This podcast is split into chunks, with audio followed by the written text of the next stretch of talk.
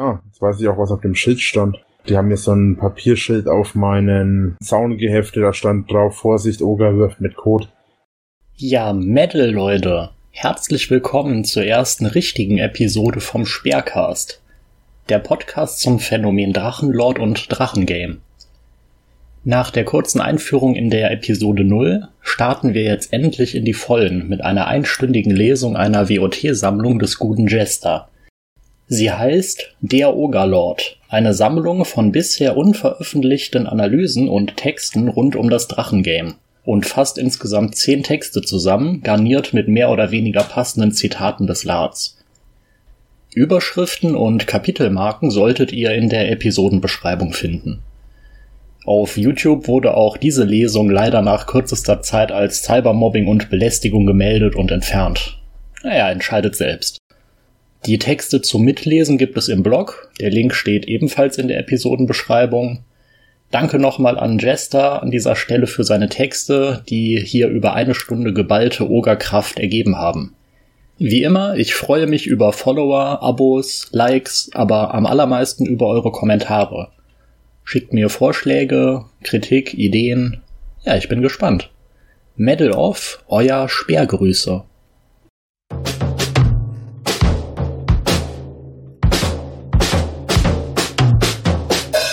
Du Junge, hast echt so einen psychologischen Kollaps, Alter, dass ich mir echt Sorgen mache. Du kannst eingewiesen, Alter.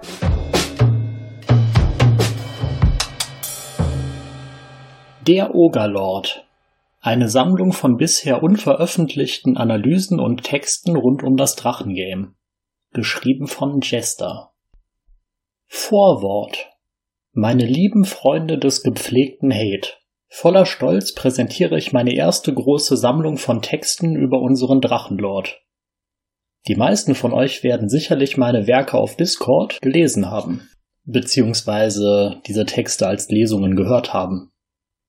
Im Laufe meiner WOT-Schreiberei sind neben den bekannten Texten auch viele entstanden, die nie ganz fertig wurden, gegebenenfalls nicht mehr zu 100% aktuell waren oder meinen eigenen Qualitätsansprüchen nicht gereicht haben.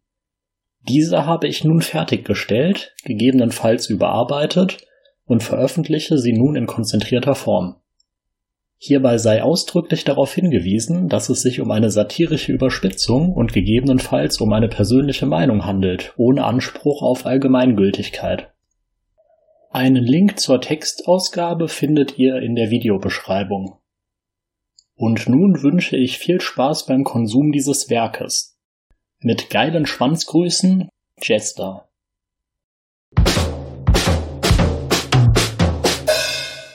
Ihr kennt die Pose schon, denke ich. Oder einige von euch. Ich weiß nicht, ob ich nach dem Video hier irgendwo im Knast lande oder in der Psychiatrie oder sonst was. Rainer und der Urlaub. Wie er es in seinem Stream ja so schön verkündet hat, er würde gerne einmal nach Irland, Schottland, Japan und die USA reisen. Warum er es nicht tut? Natürlich wegen der bösen Hater. Die wahre Antwort ist aber viel einfacher. Rainer weiß gar nicht, wie man in den Urlaub fährt. Eine Auslandsreise zu machen, weit über seinen Fähigkeiten. Wie bucht ein normaler Mensch seinen Urlaub? Er geht auf eine Website, gibt das Reiseziel ein, sucht sich Flug und Hotel aus und bezahlt dann den anfallenden Obolus mit Hilfe von Kreditkarte oder PayPal. Allein daran würde es doch schon scheitern. Bei der Hotelauswahl wäre Rainer doch haltlos überfordert. Wahrscheinlich würde er einen Platz in einem Frauenschlafsaal buchen und sich dann vor Ort wundern, wieso er nicht reingelassen wird. Aber gehen wir die Sache doch einmal durch. Eine Reise nach Japan kostet für zehn Tage so ungefähr 1000 Euro, wenn man es geschickt bucht. Er ist ja nicht an irgendwelche Saisons gebunden und Urlaub bei seinem Arbeitgeber braucht der selbstständige Schichtarbeiter auch nicht einreichen. Aber er würde es nicht hinbekommen. Alleine schon der Punkt, dass diese Summe für einen 30-Jährigen ein unüberwindbares Hindernis ist, lässt tief blicken. Allerdings hatte er das Geld ja sogar zeitweise, was er dann aber lieber für Dinge rausgeworfen hat, die man sich in den Arsch schiebt, oder für irgendein Bezahlbrowser-Game. Die Reise nach Köln war für ihn doch nur möglich, weil dort alles vorher für ihn erledigt wurde.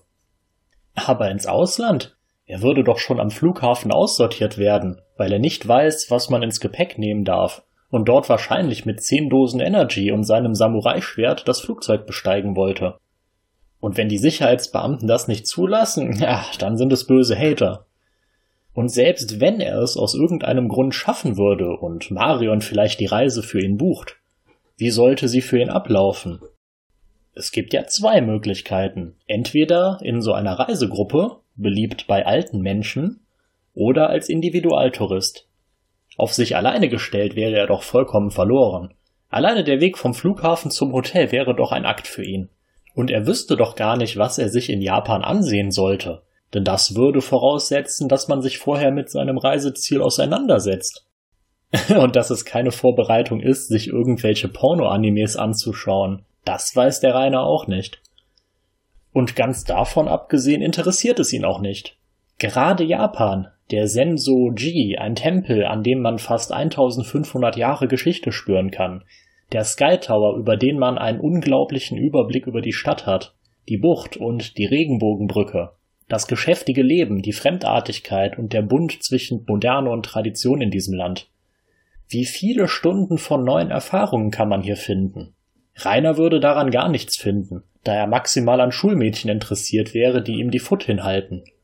Was da genauso wenig passieren wird wie hier in Deutschland. Weil es ihn nicht interessiert, weil ihn überhaupt nichts interessiert, außer er selbst und seine Dadelei. Er ist schlichtweg zu dumm, um fremde Kulturen zu erforschen. Außerdem wüsste er gar nicht, wo er was zu essen herbekommt und so weiter, weil die dort frecherweise kein Deutsch sprechen würden. Wahrscheinlich würde er es schaffen, sofern er nicht sowieso Vollpension gebucht hat, dem Hotelmanager halbwegs verständlich zu machen, dass der ihm Essen ran schaffen soll. Und aufgrund japanischer Höflichkeit würde er das dann jeden Tag machen. Natürlich deutsche Küche. Der Gedanke, dass er sich mit der örtlichen Nahrung herumschlägt, ist ja geradezu abwegig. Und so würde sein Japan-Urlaub aussehen, dass er den ganzen Tag im Hotelzimmer sitzt, vielleicht einmal auf die Straße geht, um einen Vlog aufzunehmen und ansonsten weiter auf seinem mitgebrachten DS daddelt. Bliebe noch die zweite Variante, nämlich eine Gruppenreise. Alles ist organisiert, er wird mit einem Bus von A nach B gekarrt und man zieht ein strenges Programm durch. Auch das würde für Rainer nicht in Frage kommen, denn dann müsste er sich ja unterordnen. Dass die Reisegruppe keine Rücksicht darauf nehmen wird, dass Lord Winkler bis mittags schlafen will, dass man ihn zwingt, sich langweilige Dinge wie Tempel und so weiter anzusehen und er vermutlich noch weniger Strecke zu Fuß zurücklegen kann als ein Rentner mit Rollator, dass der Reiseführer das Wort hat und es von niemandem gewünscht ist, dass er dauernd sein Halbwissen reinblökt. Das alles wäre zu viel für unseren Winklerbubi. Und noch ein Punkt wäre für unseren Speckoger unerträglich. Er wäre nicht der Mittelpunkt in einer großen Stadt, weil sich dort einfach niemand für ihn interessieren würde. Alles in allem absolut unüberwindbare Hindernisse für unseren Jungen, der nie nach Japan kommen wird oder in die USA oder wo er sonst hin will. Wobei es ja nun tatsächlich lustig wäre. Es gab ja mal in Haterkreisen die Überlegung, ihm tatsächlich einen Flug nach Japan zu buchen, aber nur den Hinflug und kein Hotel und so weiter. Und das wäre vielleicht sogar eine der Aktionen, für die ich etwas dazugeben würde. Ich würde zeitgleich einen Flug buchen und mir dann ansehen, wie er am Flughafen in Tokio herumwuselt und nicht weiter weiß. Aber wahrscheinlich würde mich dann irgendwann das Mitleid überkommen und ich würde ihm doch helfen, irgendwo ein Hotel zu finden und einen Rückflug zu kriegen. Und am Ende hätte ich dann Mitschuld, wenn er das alles wieder als großen Sieg verbucht und dann in der Rückschau daraus eine Geschichte macht, wie er quasi das Land im Sturm erobert hat. Deshalb ist es wohl gut, wenn es nie dazu kommt.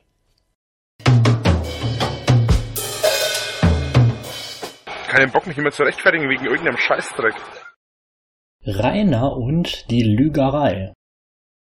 Es wird jetzt sicherlich ein wenig zur Bestürzung führen, wenn ich erkläre, dass unser Lord einen kleinen Hang zur Flunkerei hat.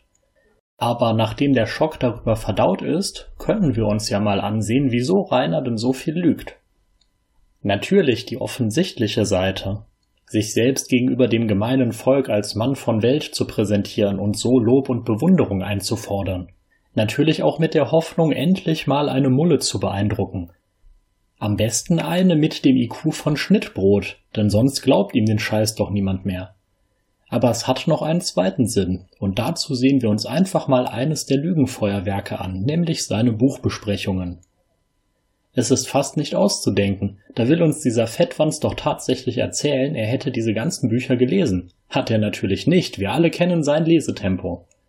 Hätte er das tatsächlich getan, er wäre heute kein YouTuber, weil er sich durch diese Literatur wälzen müsste.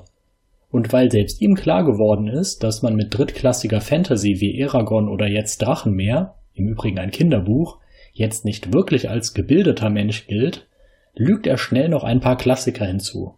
Natürlich, da kommt Jane Austen vor. Ich frage mich echt, was Rainer gegoogelt hat, um das Ergebnis zu bekommen. Mir kann keiner erzählen, dass er die bereits vorher kannte. Oh, und natürlich auch noch Shakespeare. Ich empfehle hierzu den Klassiker von Dr. Oll, ein Standardwerk mit dem Titel Rainer und Macbeth. Besser kann man es nicht ausdrücken, da ist alles gesagt. Maximal noch ein Fun Fact am Rande. Rainer behauptet, das in einer Art Originalausgabe zu besitzen, also mit dem ursprünglichen Text von Shakespeare. Ob unser Speckbeppo weiß, dass der in Englisch ist und noch dazu Altenglisch? Natürlich hat er diese Bücher nicht gelesen, weshalb seine Buchbeschreibung auch nur auf Nennung des Titels, des Autors und hin und wieder noch irgendeine unwesentliche Anekdote beruht. Meistens geht es sowieso um ihn. Oder bei Macbeth, dass es da um Liebe geht, ohne Kommentar. Damit ist der Sache genug getan, damit werden es die Hater schon glauben. Aber da fehlt noch einer in dieser Reihe, nämlich George Orwell. Natürlich kennt Rainer den guten Mann nicht, und er würde 1984 wahrscheinlich für einen historischen Roman halten, weil es ja Edzardler in der Vergangenheit spielt. Warum ich den guten Mann nenne, hat aber einen bestimmten Grund. In 1984 geht es um eine Welt, in welcher der Staat die absolute Kontrolle hat. Big Brother is watching you. Eigentlich sogar um mehr, aber das sprengt jetzt hier den Rahmen. Und es kommt eine interessante Frage auf. Wird 2 plus 2 gleich 5, wenn der Staat dies so erklärt und genug Leute daran glauben? Rainer hat ja schon immer die Beweislast in seinen Behauptungen umgedreht. Er behauptet etwas und die Hater müssen beweisen, dass das eine Lüge ist. Sollte dies tatsächlich gelingen, wird dieser Beweis entweder nicht anerkannt, Rainers Arbeitserfahrungen, die alte Behauptung als niemals existent hingestellt, selbstständiger Schichtarbeiter, oder maximal noch als tückisches Verwirrspiel des Psycholords gewertet.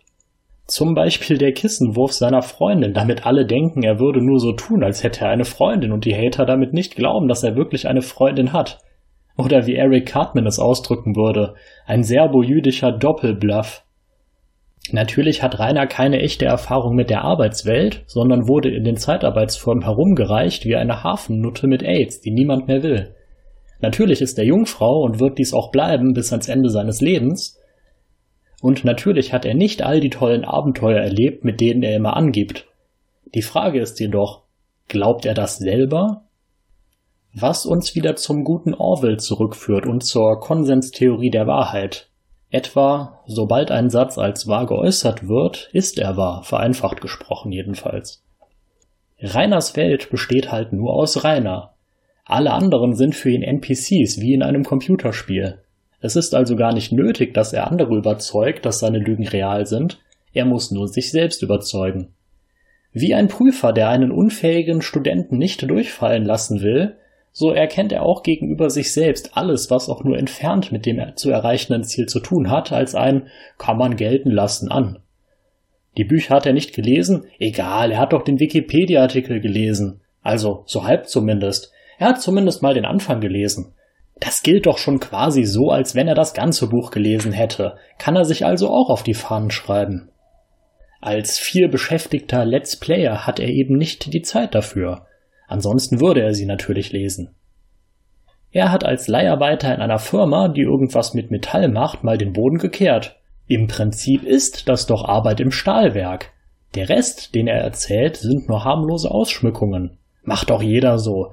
Hauptsache, er hat irgendwie was in der Richtung gemacht. Fast 100.000 Abonnenten. Das ist doch ein Beweis, dass er wirklich und wahrhaftig ein Star ist. Und dass der Rest noch nicht so klappt, ja, das liegt halt an den Hatern. Ein Persilschein für ihn, kann er sich schön selbst belügen. Knifflig wird es natürlich mit der Jungfräulichkeit.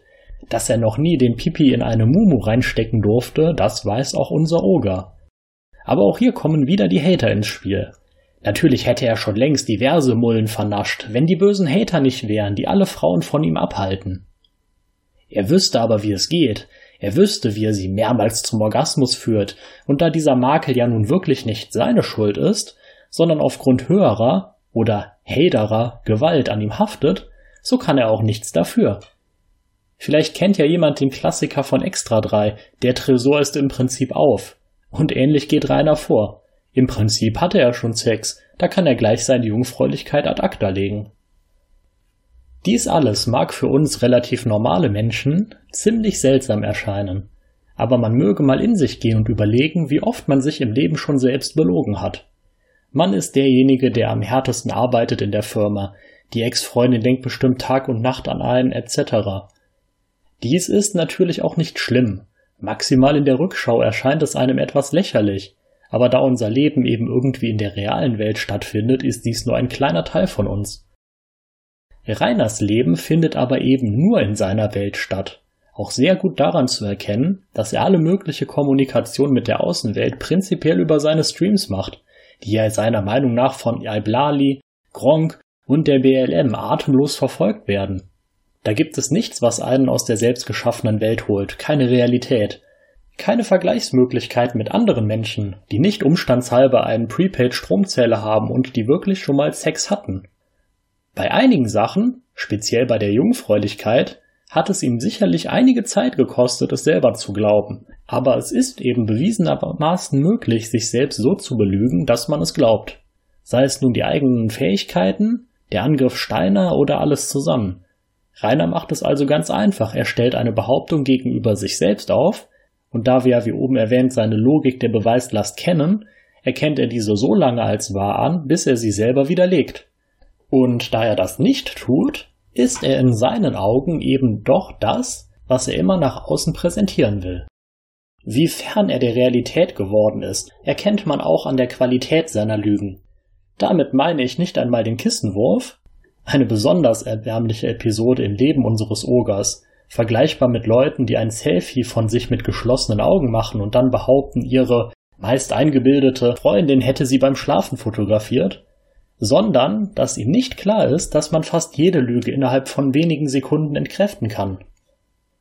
Eine Sache, die mir besonders in Erinnerung geblieben ist, ist sein Referieren über seine Schulzeit, wo er um Unwunden zugibt, dass er in Deutsch, Mathe etc. zwar nicht gut war, aber dafür in anderen Fächern wie Psychologie zum Beispiel der Klassenbeste. Dazu braucht man nicht mal sein geleaktes Zeugnis, um zu wissen, wie dämlich das ist. Jeder Mensch, der nicht täglich den Tag damit beginnt, den Kopf eine halbe Stunde gegen die Wand zu schlagen, weiß natürlich, dass Psychologie nicht auf dem Lehrplan steht und auf Sonderschulen schon mal gar nicht.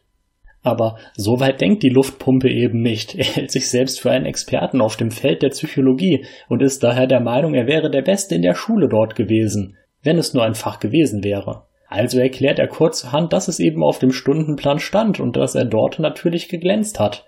Mission erfolgt, Lüge wurde zur Realität. Realität ist eben doch am Ende das, was man daraus macht. Dies kann man zu seinem Vorteil nutzen und das in sein Leben einfließen lassen, wo die eigene Realität und die objektive Realität aufeinanderprallen. Oder man erklärt ganz einfach eigene und objektive Realität zu einer einzigen Sache.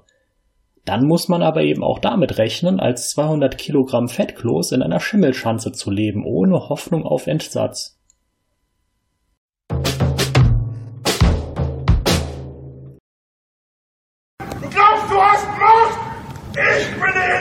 Macht hat! Rainer und die Macht. Die Discord-Staffel war mal wieder ein Beispiel des Schreckens.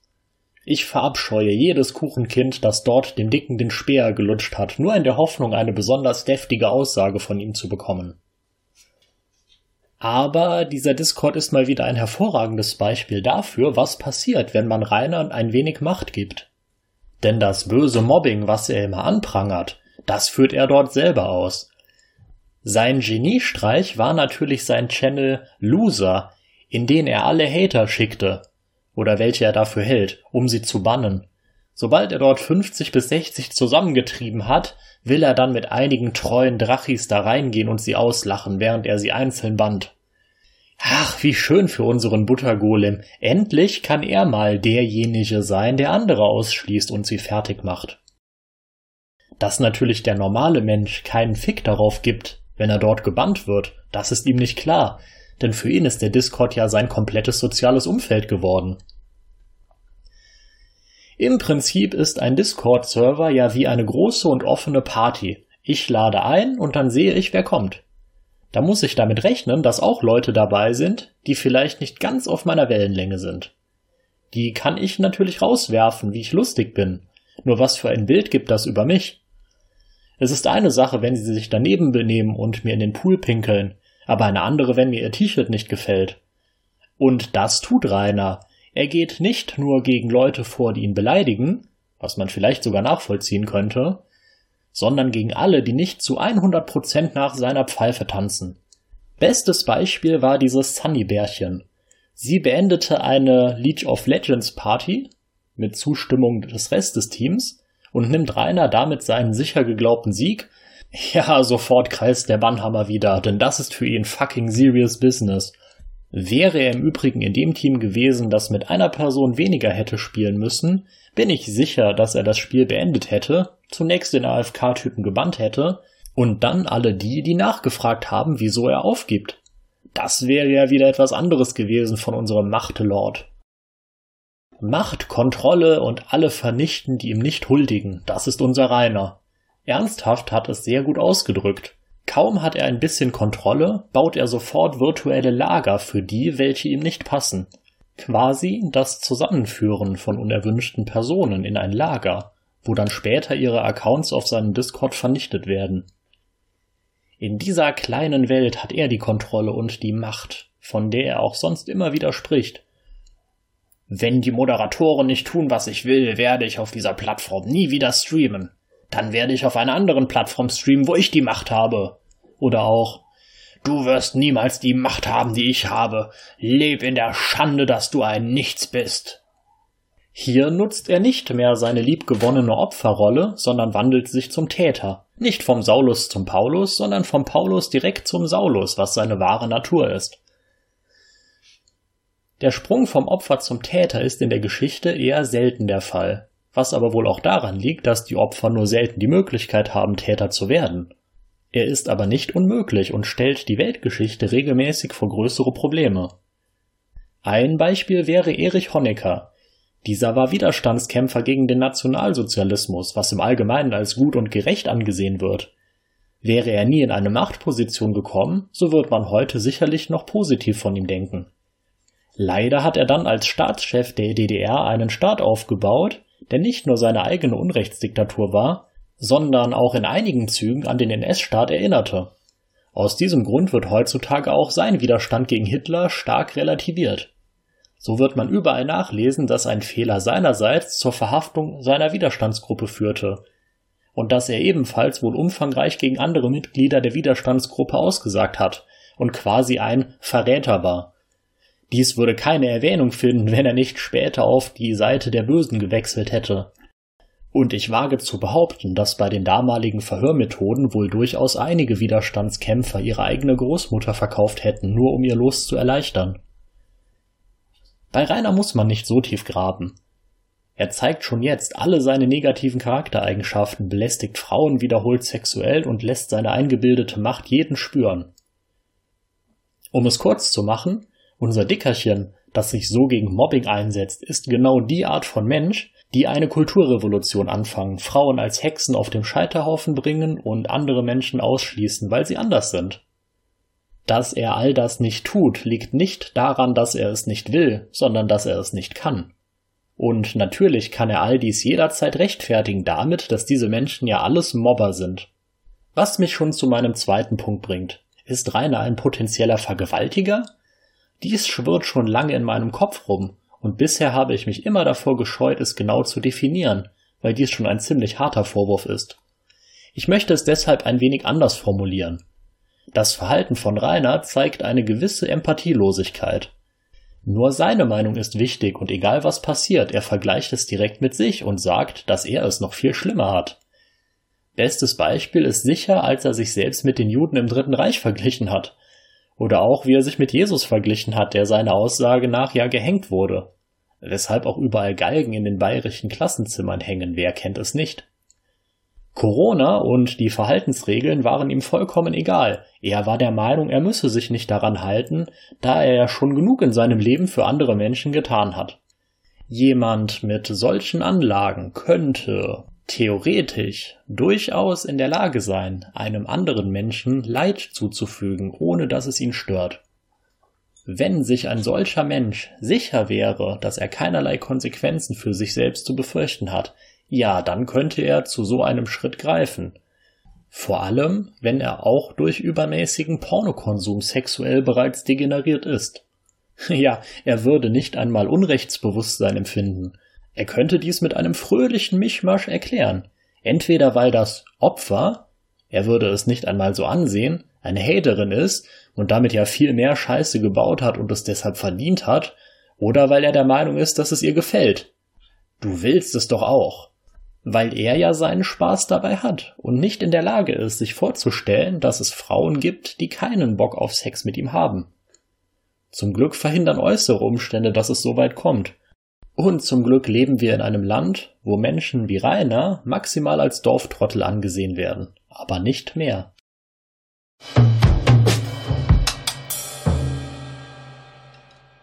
Ich bin ein Player. Ich habe ständig irgendwelche Mädels an, an der Hand. Also ich habe mehr, habe mehr Frauen an einer Hand, wie du an zweien haben könntest. Und außerdem bin ich der, bin ich ein extrem guter Liebhaber. Die Frauen, also die fallen bei mir scharenweise um. Rainer der Incel. Rainer ist ein waschechter Incel.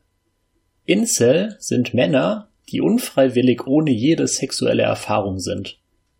Im Gegensatz zu sogenannten Absolute Beginners, die dies zwar ebenfalls unfreiwillig sind, suchen Incels die Gründe grundsätzlich nicht bei sich selbst. Stattdessen sind sie der Meinung, ihnen würde Sex zustehen und die Frauen, die ihnen das verweigern, sind böse. Gleichzeitig entwickeln sie einen Hass auf alle Männer, die sexuell aktiv sind, weil diese ihnen ja die Frauen wegnehmen. Das Anrecht auf Sex leiten sie entweder davon ab, dass sie sich selbst für besonders gut in diesem Bereich halten und man ihnen verweigert, ihre Fähigkeiten zu zeigen und oder dass sie den Frauen reale oder eingebildete Gefälligkeiten getan haben und nun eine Gegenleistung erwarten. Dabei spielt Art und Güte der Gefälligkeiten gar keine Rolle. Der erste Punkt trifft auf Rainer ja nun direkt zu und der zweite auch. Ich weiß nicht, inwieweit er damals der Typ war, der Frauen bei ihren Problemen zugehört hat, in der Hoffnung, dass sie sich für seinen Edelsinn dann für ihn nackt machen würden. Wenn man bedenkt, wie unmöglich es ihm heutzutage ist, auch nur einmal eine Minute zuzuhören, ohne das Gespräch an sich zu reißen oder dafür zu sorgen, dass sich alles wieder um ihn dreht, kann ich es mir aber schlecht vorstellen. Eher so etwas wie, dass er mal einer Mitschülerin geholfen hat, ihre Bücher zu tragen und diese ihm seiner Meinung nach dafür mindestens einen hätte blasen müssen. Oder auch die Zeiten, wo er den Schanzenlord für die Dorfjugend gemacht hat und diese in sein Haus eingeladen hat, damit sie dort feiern können. Es geht ihm einfach nicht in seinen Kopf hinein, dass die Frauen dafür nicht aus lauter Dankbarkeit die Beine für ihn breit gemacht haben, und er findet das alles dann ganz unfair und gemein. Eine der deutlichsten Geschichten war wohl Rock am Herzfeldsee, zur Erinnerung, unser dicker Speckoger ist mit Ariella dahingemeddelt. Er nimmt als gutherziger Mensch also sie in seinem Auto mit. Und was macht dann diese Kuh? Macht einfach mit einem anderen rum, anstatt mit unserem Dickerchen, so dass dieser voller Wut davongebraust ist. Natürlich ist es nicht schön, wenn eine Frau, bei der man sich etwas ausrechnet, sich einem anderen Mann zuwendet. Aber zu diesem Zeitpunkt war er ja laut dem Gesetz bereits ein erwachsener Mann, und die Frau hatte ihm deutlich gesagt, dass sie kein Interesse an ihm hat. Das wurde auch in einem Gespräch zwischen ihr, Berndian und dem Oger von beiden Seiten bestätigt. Aber er konnte kein Nein akzeptieren und war der Meinung, dass sie gefälligst dort mit ihm herumzumachen hätte. Dass Frauen keine Maschinen sind, in die man Freundlichkeitsmünzen reinwirft, bis Sex rausfällt, das kann der Fettwanz nicht kapieren und so fühlt er sich vollkommen unfair behandelt. er macht sich nicht einmal mehr die Mühe, das zu verheimlichen, er äußert deutlich, dass er immer viel zu nett zu den Frauen war und die bösen Weiber trotzdem nicht für ihn die Beine gespreizt haben. Im Zuge seiner zunehmenden Faulheit und Arroganz sind seine Gefälligkeiten im Übrigen noch abstruser geworden. Inzwischen sieht er es schon als große Gnade an, wenn er überhaupt mit einer Frau redet und ihnen, ungefragt, Bilder von seinem Winzpimmel zuschickt. Dafür haben die Frauen gefälligst in die Schanze zu meddeln und ihm zu Willen zu sein. Jede, absolut jede Frau, mit der er mehr als fünf Minuten Kontakt hat, nagelt er gleich auf das eine Thema fest und versucht mit allen Mitteln, sie zum Sex zu nötigen. Denn das steht ihm ja seiner Meinung nach auch zu. Und mit jedem Tag, wo dies nicht funktionieren wird, wird sich sein Weltbild noch verfestigen, weil er nicht fähig ist einzusehen, wo sein Denkfehler liegt. Man kann es sich alles nicht mehr ausdenken.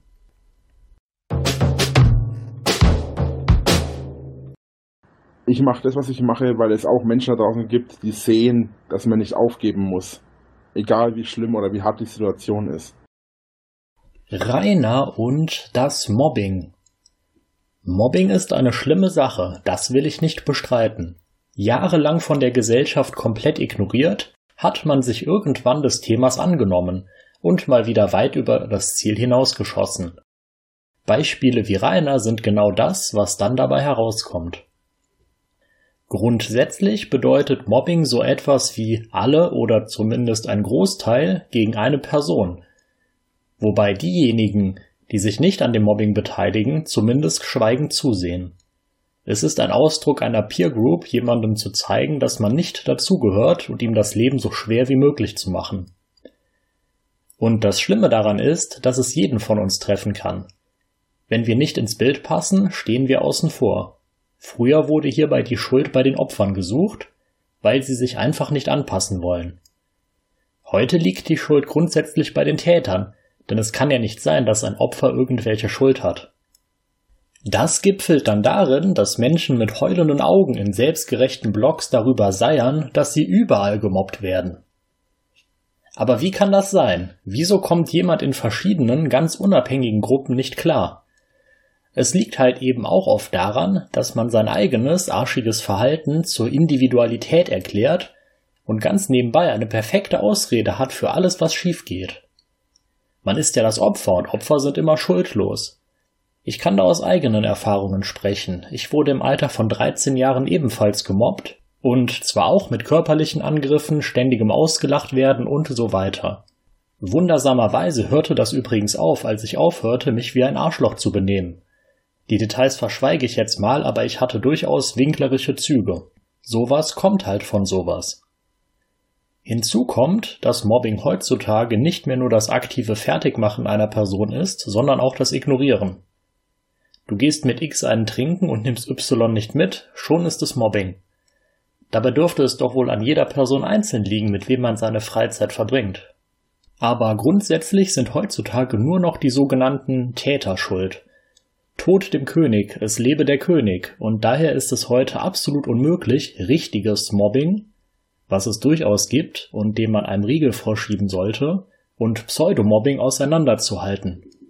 Wie sieht es nun bei Rainer aus? Ich glaube durchaus, dass unser Dickerchen in seiner Schulzeit nach der neuen Definition gemobbt wurde, aber ich bin mir auch durchaus sicher, dass er das selbst zu verschulden hatte. Es ist ja sehr einfach zu sehen, wie Rainer in der Schulzeit war, da er sich kein bisschen weiterentwickelt hat. Er wird sich immer versucht haben, überall aufzudrängen, in den Mittelpunkt zu spielen, etc. Man bedenke nur mal seine Pilzköpfe-Aktion, wo er die simpelsten Regeln eines Vortrags nicht beachtet hat. Man stellt maximal Fragen am Ende zum Verständnis, am besten solche, die man vorher mit dem Vortragenden abgesprochen hat, aber man erklärt niemals, was der Vortragende eventuell für einen Fehler gemacht hat oder was er vergessen hat. Das ist absolut arschiges Verhalten und dient nur dem Zweck, die Person, die da vorne steht, bloßzustellen. Das ist eher Mobbing, als dass unser Reinerle dafür gerechterweise auf den Sack bekommen hat.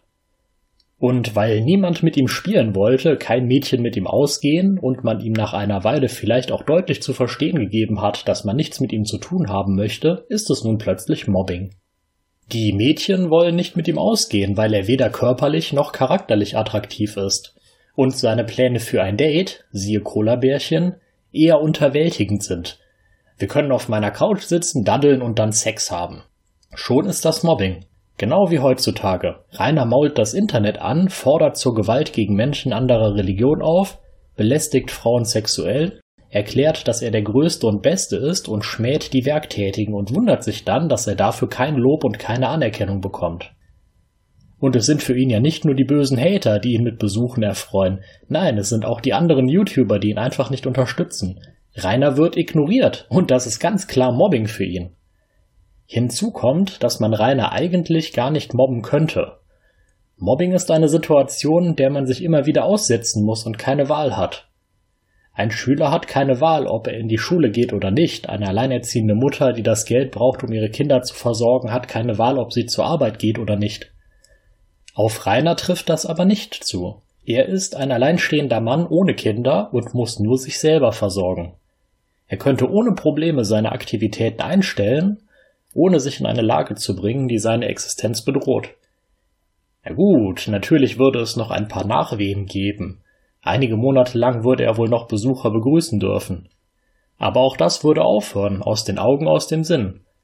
Aber dann könnte er nicht mehr seine Opferrolle spielen, siehe Rainer und der harte Weg, und seine Schuld niemand anderem mehr in die Schuhe schieben. Das wirklich Schlimme an der ganzen Geschichte ist seine Verlogenheit und seine Erklärung, er würde das alles ja nur tun, um auf Mobbing aufmerksam zu machen. Mobbing, richtiges, echtes Mobbing ist ihm absolut egal. Es geht ihm nur um sich. All seine Streams und Videos gegen Mobbing haben nur ihn zum Thema. Vielleicht mal andere Menschen finden, die ebenfalls gemobbt werden und ihnen eine Plattform bieten mit seinen fast 100.000 Abos. Nö, doch nicht unser Moppelchen. Er kann es ja nicht ertragen, wenn er mal fünf Minuten nicht der Mittelpunkt der Welt ist. Oder man erinnere sich mal an die schöne Episode, als ihn jemand im Stream gefragt hat, ob er mal in einer Schule einen Vortrag gegen Mobbing halten kann. Kann er natürlich nicht, weil er so viel zu tun hat. Fressen, Wichsen und Daddeln ist halt harte Arbeit. Und nichts anderes wäre sein großes Projekt mit anderen YouTubern gegen Mobbing. Iblali, Gronk und wie sie alle heißen, sollen gefälligst Videos machen, wo sie berichten, wie schlimm das ist, was man mit Rainer macht. Und die Frauen auffordern, zum Ausgleich zu ihm zu fahren und ihm die Pfötchen zu halten aber ja keine anderen Mobbingopfer zu Wort kommen lassen. Es darf dabei immer nur um Rainer, Rainer und nochmal Rainer gehen. Und wenn Mobbing bedeuten würde, dass man solchen Menschen immer wieder aufzeigt, dass ihr Verhalten nicht okay ist, dann wäre das sogar unterstützenswert.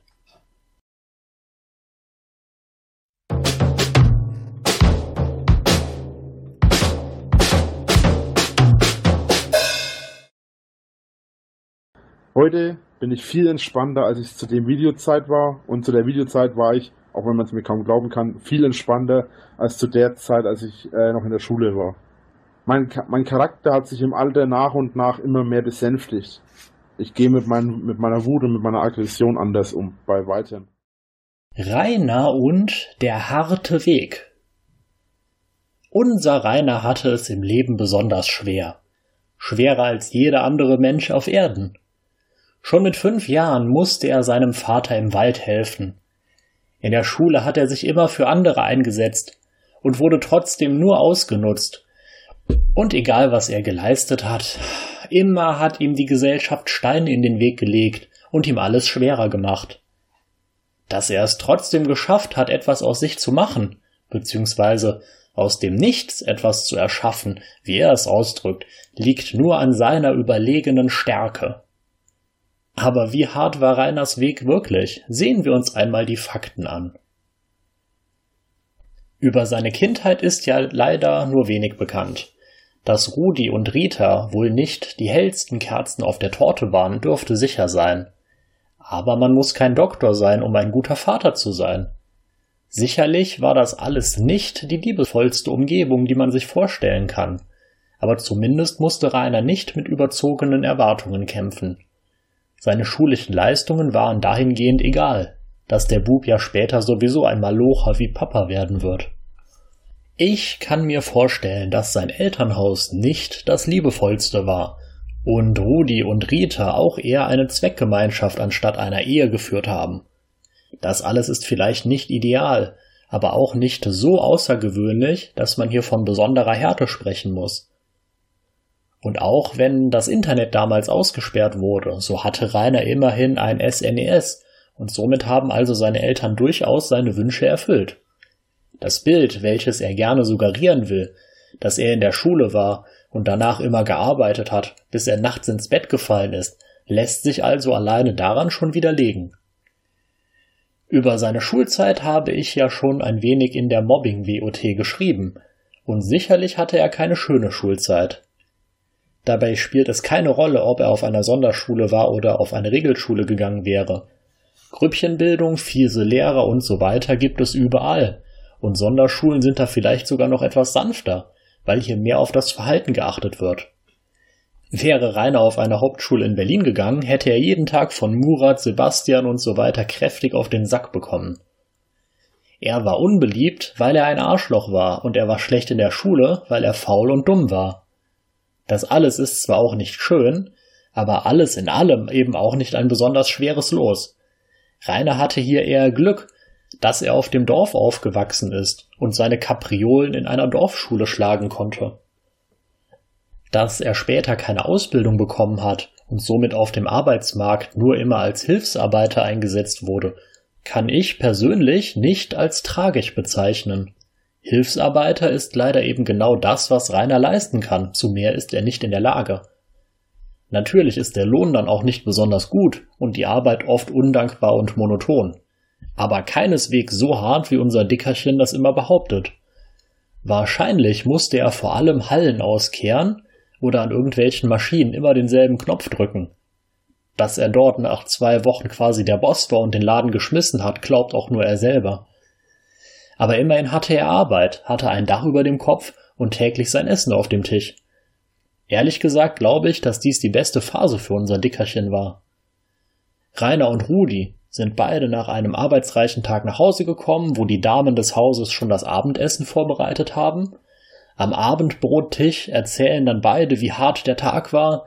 Vielleicht wurde noch der ein oder andere Witz auf Kosten von Rita gerissen in die Richtung Hausfrauenarbeit ist keine richtige Arbeit und so weiter. Rudi wird ihn respektiert haben, da der Junge nun endlich auch was schaffte. Vielleicht war man beim Plaste Jakob ja sogar ganz zufrieden mit seiner Leistung, wenn er die Hallen ausfegte und hat ihn mal gelobt. Rainer konnte sich endlich als jemand fühlen, der dazugehört, als ein hart arbeitender Mensch, der sich danach auch mal Daddeln gönnen konnte. Wäre Rudi nicht gestorben, dann würde es wohl heute noch so sein. Dann kam der große Schnitt in seinem Leben, der Tod von Rudi. Ich möchte das nicht beschönigen, der Verlust eines nahen Familienangehörigen ist hart und wird natürlich auch an Rainer nicht spurlos vorbeigegangen sein. Aber auch hier gilt, er war zu dem Zeitpunkt ein erwachsener Mann, zumindest auf dem Papier, und abseits von der emotionalen Belastung war der Tod keine Tragödie für ihn. Wäre Rainer noch ein Kind gewesen, hätte dies tiefgreifendere Folgen gehabt. Der Wegfall des Familienversorgers hätte die Familie in ein Chaos stürzen können, so dass man eventuell das Haus hätte verkaufen müssen und so weiter. Rainer wurde aber finanziell gut abgesichert. Er erbte das Haus und wohl auch einen fünfstelligen Betrag. Alles in allem nicht schlecht für jemanden um die 20 herum, wo andere vielleicht noch Studenten sind oder in der Ausbildung und am Monatsende nur noch Brot und Wasser zu sich nehmen können, weil sonst das Geld nicht reicht. Er ist auch aus der Sache damit relativ gut rausgekommen. Hätte er sein Geld zusammengehalten und wäre weiter arbeiten gegangen, hätte er durchaus ein anständiges Leben führen können aber stattdessen hat er es lieber mit beiden Händen zum Fenster rausgeschmissen, ohne sich einen Gedanken darüber zu machen, wie es irgendwann mal weitergeht. Einzig mit dem Plan ausgestattet, ein großer YouTuber zu werden, begann sein Weg nach unten. Und nein, Rainer gehört nicht zu den Menschen, die einen Traum hatten und alles geopfert haben, um diesen Traum zu verwirklichen. Das mag zwar oft dumm sein, aber zumindest kann man die Anstrengung anerkennen. Rainer hat überhaupt nichts geopfert, jedenfalls nicht bewusst. Denn der Punkt, dass man Zeit und Mühe in so ein Projekt stecken muss, das hat er komplett übersprungen. Für ihn war die Arbeit damit getan, dass er einen Kanal erstellt hat und sich selbst beim Unfugtreiben gefilmt hat. Da wurde nichts geopfert, da war keine Mühe und keine Arbeit. Es war einfach nur der eitle Wunsch eines Kindes, etwas ohne Anstrengung zu bekommen. Wir halten fest, Rainer hatte sicherlich einige Rückschläge im Leben zu verkraften, teils Dinge, für die er nichts kann, Elternhaus, Tod des Vaters, zum größten Teil aber Dinge, für die er selbst verantwortlich ist, wie eine Freundin, ein Außenseiter und hochverschuldet. Alles in allem hat ihn das Schicksal aber nicht besonders hart getroffen. Ich bin mir sicher, die meisten von euch haben ebenfalls mit Dingen zu kämpfen gehabt, die nicht ganz einfach waren. Er ist nicht mit fünf Jahren vollweise geworden, würde nicht von einer Pflegefamilie zur anderen geschickt und in der Schule gehänselt, weil er meinetwegen ein Auge bei einem Verkehrsunfall verloren hat. Dass er sich selbst als besonders armes Wesen ansieht, das es zwar immer besonders schwer hatte, liegt daran, dass die Opferrolle so bequem ist. Er trägt keine Schuld. Schuld sind immer die anderen, also muss er auch nichts ändern, sondern die anderen.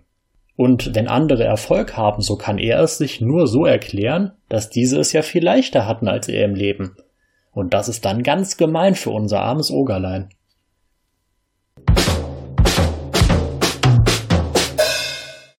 Ich habe alles abfotografiert und hab's mit GIMP reingespeichert. Rainer und das Rechtssystem. Unser verurteilter Straftäter hat eine seltsame Auffassung vom Rechtssystem. Alles, was er tut, ist richtig und alles, was andere tun und ihn stört, ist falsch und verwerflich. Daher würde er auch gerne alle einsperren lassen, die etwas Böses über ihn sagen, und das lebenslänglich. Meinungsfreiheit interessiert ihn nur so lange, wie er seine Meinung frei äußern darf, und alle müssen dieser folgen.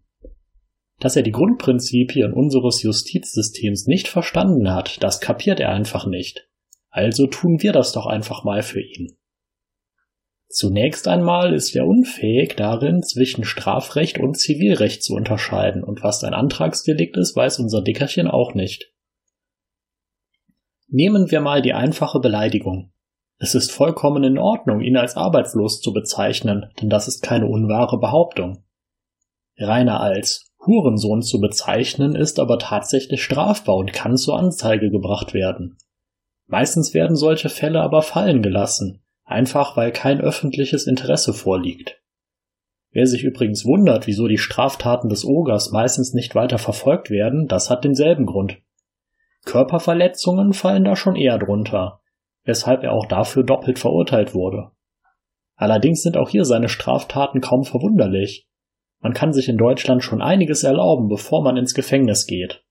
Das mag einige Leute wütend machen, aber da das Rechtssystem hier eher auf Resozialisierung als auf Strafe ausgelegt ist und die Plätze in den Gefängnissen sowieso knapp, ist es nur verständlich. Und es funktioniert ja auch, wenn man sich zum Beispiel im Gegensatz die USA ansieht. Rainer müsste also bei Beleidigungen den zivilrechtlichen Weg gehen, der steht ihm offen. Genau wie bei der Verletzung seines Urheberrechts, welches er immer wieder moniert. Ich bin kein Experte dafür und weiß nicht, ob das Reuploaden seiner Streams im Zweifelsfall vor einem Gericht gehalten werden könnte oder ob er eine Unterlassung durchsetzen könnte. Dafür wäre erst einmal zu klären, inwieweit hier eine künstlerische Schöpfungshoheit gegeben ist. Man könnte sicherlich auch auf Schadenersatz klagen, wobei dann erst einmal zu klären wäre, wie hoch der Schaden ist. Bei Urheberrechtsverletzung ist das ja alles immer etwas schwierig, und die große Abmahnwelle wegen Raubkopien etc., die es einst gab, endete auch nur selten vor einem Gericht, was aber auch daran liegt, dass die meisten lieber brav gezahlt haben, wenn sie einen Brief von einer Anwaltskanzlei bekommen haben. Und dass sie selber einen teuren Rechtsstreit fürchteten. Und genau das ist das Problem, weshalb Rainer niemals irgendwelche Klagen erheben wird, auch wenn er immer wieder damit droht. Ein Prozess im Zivilrecht kostet Geld, es ist fraglich, ob er dazu Prozesskostenhilfe bekommt, und selbst wenn, wäre er zu dumm, diese zu beantragen, und aufgrund seiner recht überschaubaren Liquidität wird sich kein Anwalt darauf einlassen, hier für Umme zu arbeiten, in der Hoffnung vielleicht etwas von der Gegenpartei zu bekommen.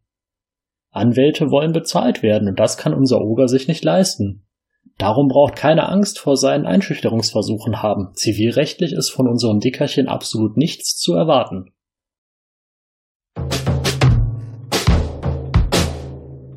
Falls ich wundere, was ich hier mache, ich schütte gerade Kaffee in meine Milch. ich schütte gerade Milch in meinen Kaffee, meinte ich. Rainer und der Genuss. Jeder Mensch ist zu etwas Nütze, auch wenn er nur als schlechtes Beispiel dient.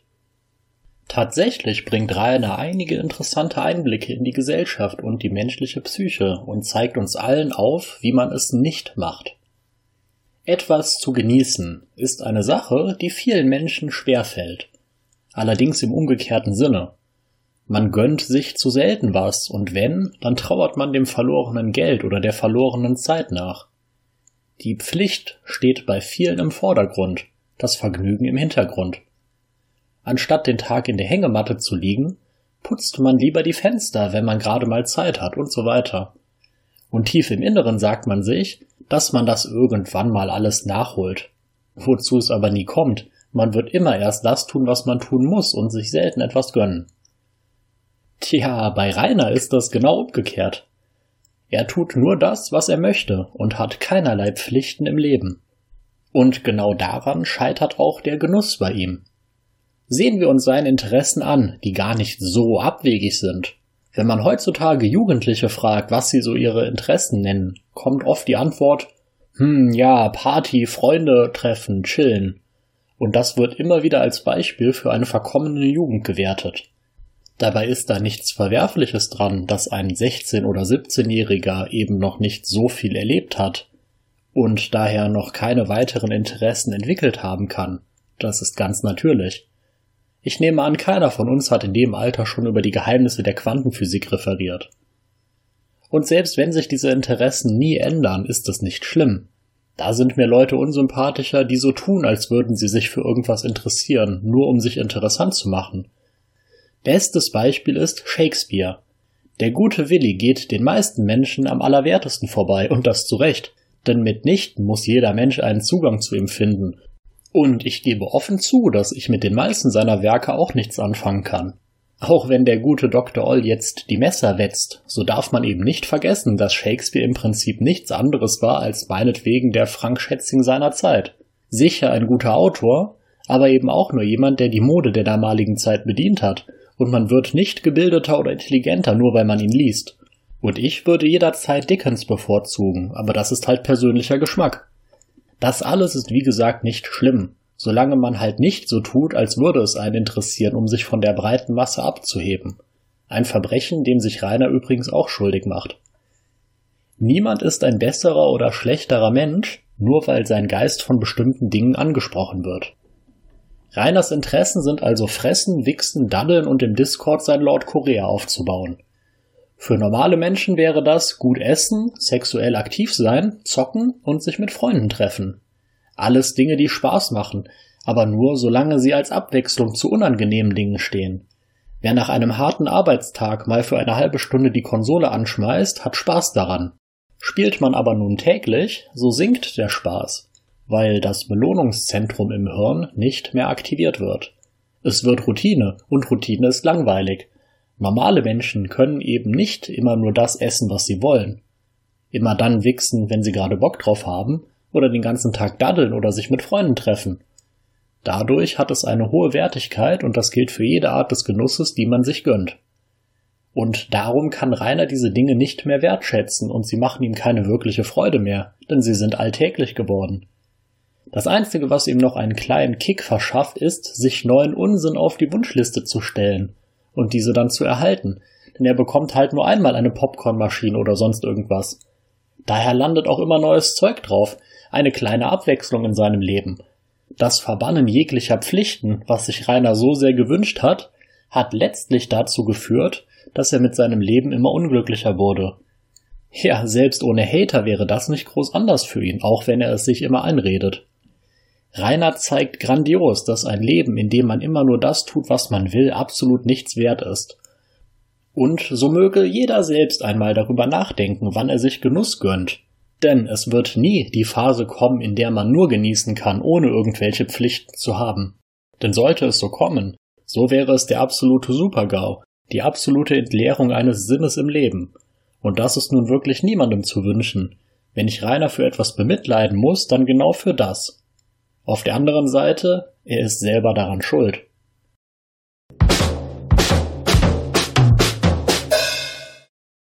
Du kannst ja nicht pauschal sagen, wie du Frauen im Generellen anschreiben solltest, ne? sondern du, das ist ja ganz individuell. Du guckst dir ein Profil an, was hat die Frau reingeschrieben, was für Interessen hat denn die Frau ähm, von sich preisgegeben und gehst dann ja eher so auf das ein. Also du, man kann halt nicht pauschal sagen, ich schreibe jetzt meinen Namen und was mich so ausmacht als Menschen, sondern um so eine Kommunikation starten zu können, muss man ja auch erstmal auf das eingehen, was die andere Person preisgibt. Ja, das mache ich auch. Contentwarnung. Rainer und die ideale Freundin. Eine Partneranzeige von Rainer würde wohl so aussehen, dass ein großer und erfolgreicher YouTuber mit enormer sexueller Erfahrung eine passende Partnerin sucht. Aber nehmen wir mal an, unser Dickerchen würde ein Wahrheitsserum trinken.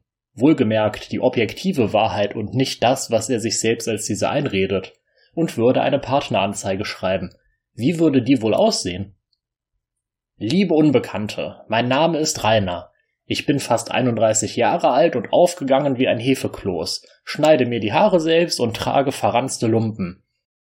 Meine Zähne putze ich nur einmal die Woche. Nach dem Kacken muss ich unter die Dusche, weil ich mir den Arsch nicht mehr abwischen kann und meine Zehennägel schneide ich maximal einmal im Jahr. Ich bin nicht besonders intelligent oder interessant und habe quasi keinerlei Lebenserfahrung aufzuweisen. Alles, was ich von der Welt weiß, habe ich mir aus Videospielen und Animes zusammengereimt. Das hält mich aber nicht davon ab, stets und ständig über mich reden zu müssen und dir zu erklären, wie toll ich bin.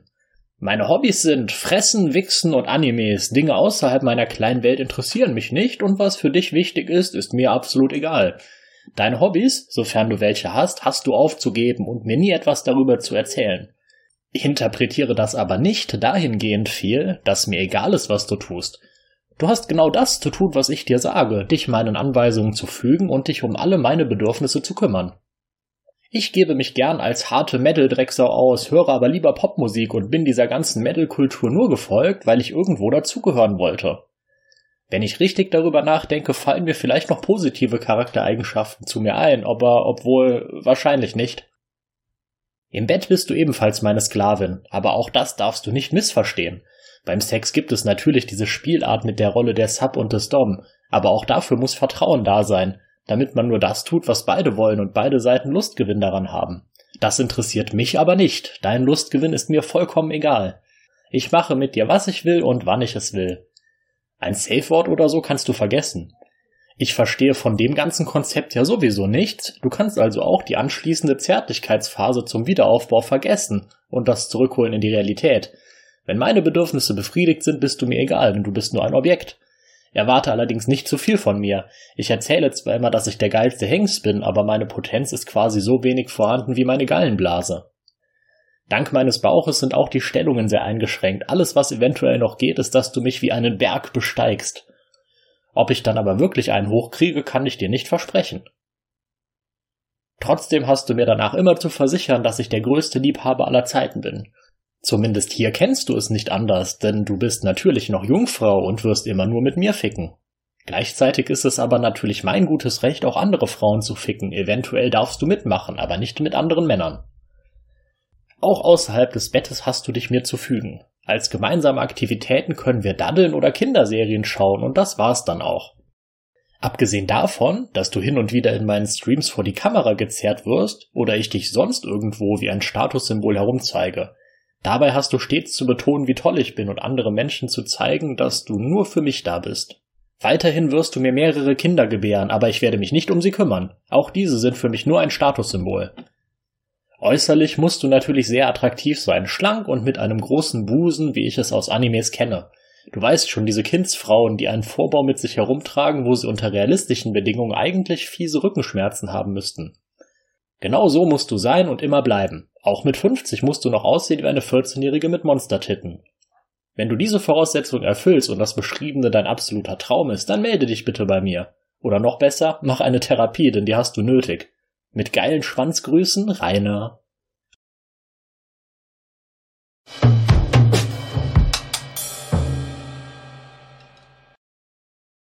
Du sagst, ich brauche Hilfe. Ich sage, es gibt keinen Grund mir zu helfen. Ich sag's nochmal. Das ist absoluter Quatsch, was ihr die ganze Zeit behauptet. Ja, Hilfe und so weiter. Wer macht denn fest, ob ich Hilfe brauche oder nicht? Du, du siehst, ja, und der Witz ist, dass du Sachen siehst, die gar nicht da sind. Ein offener Brief an die Drachis. Liebe Drachis, ihr seid ein seltsames Volk. Ich glaube, niemand von euch hat eine lange Lebenszeit als Drachi. Früher oder später wird man zum Hater oder man ignoriert den Dicken vollkommen. Diejenigen, die Rainer länger unterstützen, sind meistens eigentlich verkappte Hater, die Spaß daran haben, dass der Dicke sich zu Tode frisst. Aber was bewegt euch eigentlich dazu, dem Oger in erster Instanz zu helfen? Welche Qualität genau kann man an Rainer schätzen? Seine Streams bestehen daraus, dass er rumsitzt, den Chat anmault, schräg singt oder irgendwelchen Flachsinn schwätzt. Seine Let's Plays sind schlecht abgekupfert und bestehen oft zum Großteil darin, dass Rainer irgendwelche Einstellungen im Menü macht. Dinge, die richtige Let's Player übrigens nicht mit hineinschneiden. Aber für Rainer ist das ja harte Arbeit und das muss gewürdigt werden. Ich habe versucht, mich in euren Kopf hineinzuversetzen und ich denke, ich weiß, was euch bewegt. Anfangen wird alles mit Mitleid. Der simple Gedanke, dass jemand, der leidet, im tiefsten Herzen edelsinnig sein muss. Das ist eine veritable Fehleinschätzung, die von Rainer übrigens immer wieder mit Füßen getreten wird. All das erinnert mich an eine Stelle aus Tom Sawyer. Spoiler-Alarm. In diesem Buch taucht ein verurteilter Mörder namens Indiana Joe auf, der am Ende eines besonders grausamen Todes stirbt. Infolgedessen bildet sich ein Bittgesuch an den Gouverneur heraus, den Verstorbenen zu begnadigen, weil er es ja so schwer hatte. Dabei spielt es dann keine Rolle mehr, dass der Mann vorher mindestens fünf Menschen umgebracht hat. Mark Twain, der Autor, schreibt hierzu, wäre es der Satan persönlich gewesen. Es hätten sich genug Unschuldslämmer gefunden, die ihren Namen unter ein Bittgesuch gesetzt und eine Träne aus dem ewig reparaturbedürftigen Leckenwasserwerk vergossen hätten. Rainer hat seinen Weg bewusst gewählt, und trotz allen Chancen auszusteigen hat er an diesem Weg festgehalten. Er ist mitnichten ein arg vom Leben gebeuteltes Opfer der Welt, sondern hat im Gegenteil bessere Voraussetzungen gehabt als viele andere Menschen. Siehe Rainer und das Mobbing und Rainer und der harte Weg. Gleichzeitig zeigt er relativ deutlich, was er tun würde, wenn er nicht in seiner selbstverschuldeten Situation wäre. Siehe Rainer und die Macht. Ich kann bis zu einem gewissen Grad sogar verstehen, dass man in erster Instanz Mitleid empfindet. Und ich kann die weiteren Schritte auch verstehen, nämlich dass man eine gewisse Zeit daran festhält. Wenn man etwas tut, was dem Oger nicht passt, oder er einfach nur etwas falsch versteht, wird man angemault oder gebannt und damit in seiner Definition zum Hater. Damit müsste man sich selbst einen Fehler eingestehen und das ist immer unangenehm. Aber wieso soll man ihn unterstützen? Ich persönlich sehe in ihm keine Qualitäten, die ihn zu einem anständigen Menschen machen. Im Gegenteil. Ich habe noch nie jemanden kennengelernt, der so viele negative Eigenschaften hat wie Rainer. Und ich könnte keine einzige benennen, die positiv ist. Hat ein solcher Mensch verdient, dass man ihm Geld oder Wertsachen schenkt? Wenn euch euer Geld zu viel wird, dann gebt es an einen wohltätigen Zweck. Da kommt es wirklich bei Menschen an, die es brauchen. Und selbst wenn ihr irgendwas in ihm seht, was ihn positiv erscheinen lässt und was ich nicht erkenne, so schadet ihr ihm doch mit jedem Cent. Jeder Cent führt dazu, dass er weiteren Müll anhäuft, weiter sein realitätsfernes Leben führt und das Internet provoziert und sich weiterhin zu Tode frisst. Es gibt absolut keinen Grund, Drachi zu sein. Und ein jeder möge das beenden, so schnell es geht.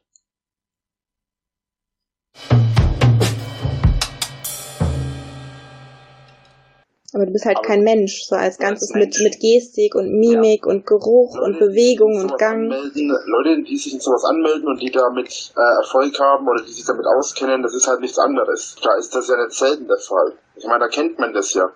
Ich meine, wie gesagt, ich kenne ja genug Leute, die sich da auch bewerben, die da auch was machen und so weiter. Entweder habe ich die Leute später kennengelernt über andere Geschichten und so weiter, oder ich habe halt hier und da mal jemanden erkannt, den ich halt so aus dem Real Life schon gekannt habe.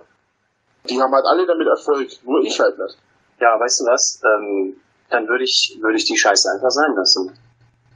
Je länger der Misserfolg da ist, desto höher wird auch die Erwartungshaltung gegenüber dem, was dann mal erfolgreich sein wird.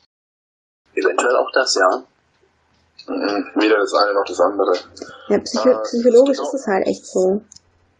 Ich bin, ich, ich bin psychologisch nicht erklärbar.